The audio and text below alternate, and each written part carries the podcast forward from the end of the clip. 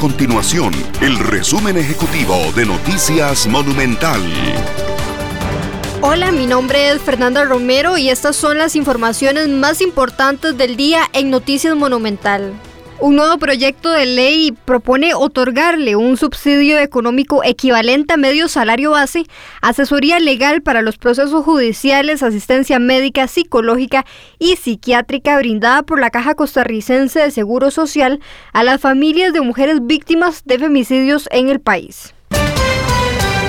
Los diputados aprobaron en segundo debate legalizar la producción del cannabis para uso medicinal y el cáñamo para fines industriales.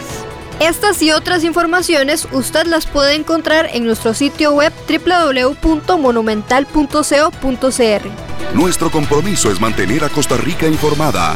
Esto fue el resumen ejecutivo de Noticias Monumental.